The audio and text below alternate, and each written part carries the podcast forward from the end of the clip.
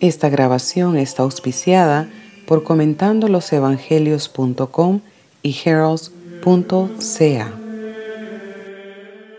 Lectura del Evangelio según San Juan.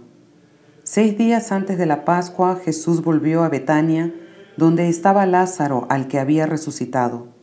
Allí le prepararon una cena, Marta servía y Lázaro era uno de los comensales. María, tomando una libra de perfume de nardo puro, de mucho precio, ungió con él los pies de Jesús y los secó con sus cabellos. La casa se impregnó con la fragancia del perfume.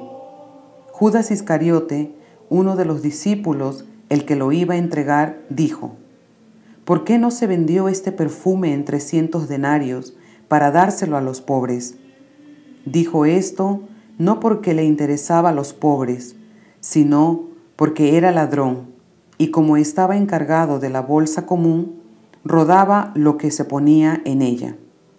Jesús le respondió, déjala. Ella tiene reservado este perfume para mí el día de mi sepultura. A los pobres los tienen siempre ustedes, pero a mí no me tendrán siempre.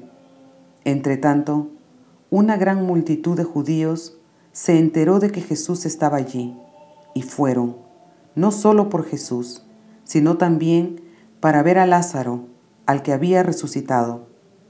Entonces los sumos sacerdotes resolvieron matar también a Lázaro, porque muchos judíos se apartaban de ellos y creían en Jesús a causa de él.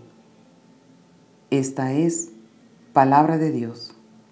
Visite comentandolosevangelios.com y baje un capítulo gratis de lo inédito sobre los evangelios por Monseñor Jean-Claude Díaz, comentando losevangelios.com.